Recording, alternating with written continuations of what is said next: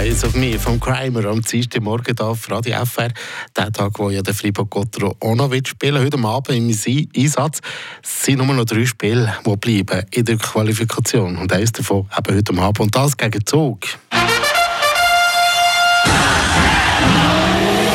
Der Gotteron Talk. Mit eurem Opel-Partner AHG Cars und dem neuen Opel Astra Plug-in Hybrid. Eine ganz neue Welt von hybriden Fahrzeugen. Und jetzt wartet auch noch der Meister, der EV Zug, zum Kapitalenspiel um den 60. Platz. Ivan Skracke. Absolut Kapital, das ist das richtige Wort. Vorab der Blick auf die Tabellensituation. Freiburg-Gotteron mit 75 Punkten, der EV Zug mit 73 Punkten. Die Freiburger noch ein bisschen bessere Ausgangslage. Allein zu erreichen von der Overtime würde lange, um die Zuger hinter sich zu lassen. Aber es ist natürlich klar, in der Zentralschweiz zählt nur der Sieg. Mit dem wäre Gotteron zwar noch nicht definitiv für Playoffs qualifiziert, aber zwei Punkte aus den beiden letzten Spielen würden lange, um eben auf dem sechsten Platz zu bleiben. Das sind im Moment aber noch Szenarien für die Zukunft. Wie kommt man gegen Zug wieder auf die Siegerstraße?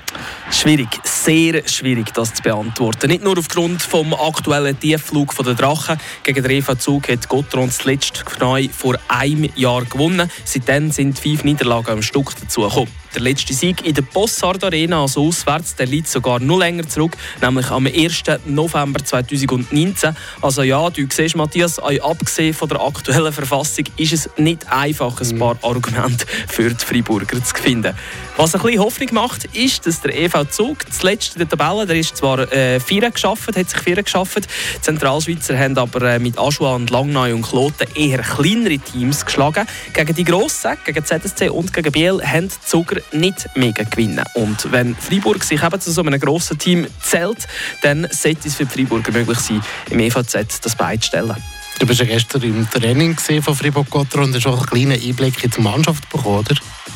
Trainiert hat die Mannschaft gut. Sie haben viele Abschlussübungen gemacht. Sie haben dann den berühmten Traffic vor dem Goal, wo die Spieler immer und immer wieder erwähnen. Oder haben es gibt, auch das Powerplay und vor allem das Boxplay, wo in den letzten Matchen eine absolute Katastrophe war, hat die Mannschaft trainiert. Von dem her darf man da sicher Verbesserungen erwarten. Aber da muss man gleich auch sagen, die Niederlagen die haben auf die Moral gedrückt. Der Christoph Bertschi der hat ein von einer mentalen Leere geredet, die sich in den letzten Match nach diesen vielen Goal breit gemacht gemacht hat. Das darf es heute Abend gegen den Zug auf keinen Fall geben. Zum Schluss vielleicht noch der Blick auf das Line-Up. Was ändert? Was bleibt gleich? Gleich bleibt der, der Goalie, trotzdem der Reto Berra in den letzten Match nicht immer überzeugt hat, setzt Christian Dübe weiter auf seinen Stammgoalie. Fraglich hingegen ist Mauro Dufner. Er hat gestern wegen Krankheit nicht mit Falls er heute nicht spielen kann, kommt Riuso Vainio zum Zug. Dem müsste Trianne Guakanen von der Tribüne zuschauen. Fribourg gegen